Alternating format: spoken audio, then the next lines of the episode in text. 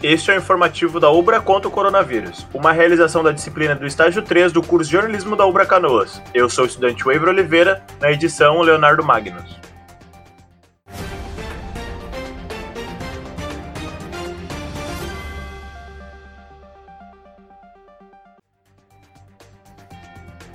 O Ministério da Saúde credenciou 807 centros de atendimento especializados para o enfrentamento da pandemia.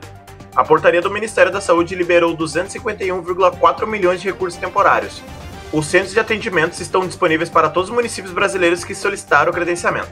As unidades buscam conter a transmissão do coronavírus ao reduzir a ida de pessoas com sintomas leves ao serviço de urgência. Doadores de órgão precisarão ser testados para a Covid-19. A determinação é da Central de Transplantes do Estado. A coleta de amostra deve ser realizada em ambiente hospitalar em doadores falecidos e receptores internados. Os testes devem ter prioridade, já que o tempo é fundamental para preservar o potencial doador. Neste período de crise sanitária, o Rio Grande do Sul apresentou uma queda no número de transplantes realizados. O governo do estado lançou oficialmente o programa Financia RS. O objetivo é quitar débitos com as prefeituras na área da saúde através de bens imóveis.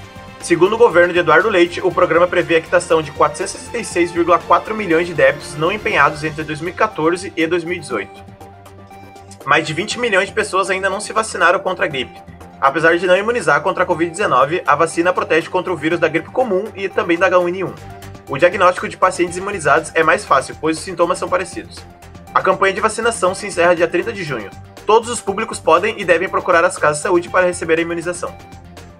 Este foi o informativo Ubra contra o coronavírus, uma realização da disciplina de estágio 3 do curso de jornalismo da Ubra em parceria com a Assessoria de Comunicação Social do campus de Canoas. Na apresentação Ever Oliveira, na produção Mariana Machado, a supervisão é do professor Cláudio Schubert. Para mais informações acesse ubra.br/coronavírus.